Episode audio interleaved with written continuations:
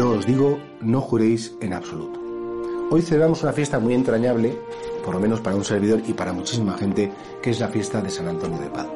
Es el santo milagrero, es el santo que encuentra las cosas perdidas, es el santo que encuentra las novias y los novios, es el santo al que le encomendamos tantas tareas imposibles. Un santo muy popular. Yo, yo creo que hay muy pocas iglesias yo cuando he viajado fuera de España siempre me gustaba encontrar iglesias católicas donde no encontrara pues una imagen de San Antonio. ¿Cuál fue la cualidad de este santo? El don de la palabra.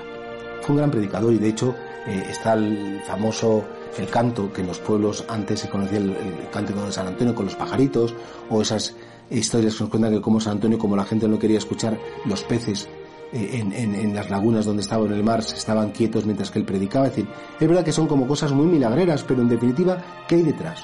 Este fue un santo franciscano que le tocó hablar en un momento en que todo el mundo tenía las cosas de Dios tan confusas y él supo explicar con claridad, con cariño, con interés, haciéndose entender las cosas que se referían a Jesucristo, a la salvación, a la iglesia. Uf, hoy necesitaría muchos San Antonios, no tanto por los milagros, que efectivamente siempre nos vienen bien, sobre todo personas que expliquen bien lo que es el Evangelio, lo que es lo que Dios nos quiere transmitir. Empezando por los padres y madres de familia, que son los primeros que transmiten las nociones más básicas a un niño.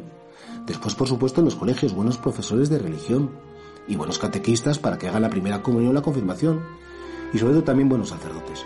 Porque es verdad que a veces, y, y yo conozco muchos muy buenos, pero también algunos que es que aburrimos a las ovejas, que es que realmente vamos a hablar de algo y la gente es que inmediatamente desenchufa, porque tal vez hayamos perdido la ilusión, el interés, no lo sé, no, no quiero hacer una crítica, pero el Papa Francisco insistía mucho que los sacerdotes tenemos que cuidar mucho la predicación, la homilética, porque hay que transmitir.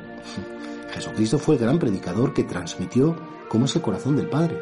Y nosotros, sacerdotes y padres de familia y catequistas, y no me meto solo los curas, ¿eh? tenemos que transmitir con alegría, con ilusión, con convicción, con atracción, con atractivo, el Evangelio de Jesús. Y por eso este santo, San Antonio, bueno, pues es el santo que supo utilizar bien las palabras. Precisamente el Evangelio dice, no juréis mm, en absoluto, es decir, que vuestro hablar sea un hablar equilibrado, que sea un hablar acertado. No hace falta que hagáis grandes cosas raras. Habla con el corazón. Habla con lo que sucede dentro de ti y transmite con interés y con cariño lo que más te importa.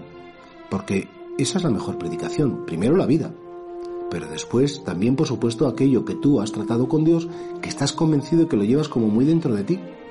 Y por tanto, San Antonio, vamos a encomendarle hoy a todas las personas que tenéis la responsabilidad de transmitir a vuestros hijos, vuestros nietos, vuestros alumnos, mis feligreses, la verdad del Evangelio, para que seamos convincentes y transmitemos con alegría y con ilusión la verdad de Jesús.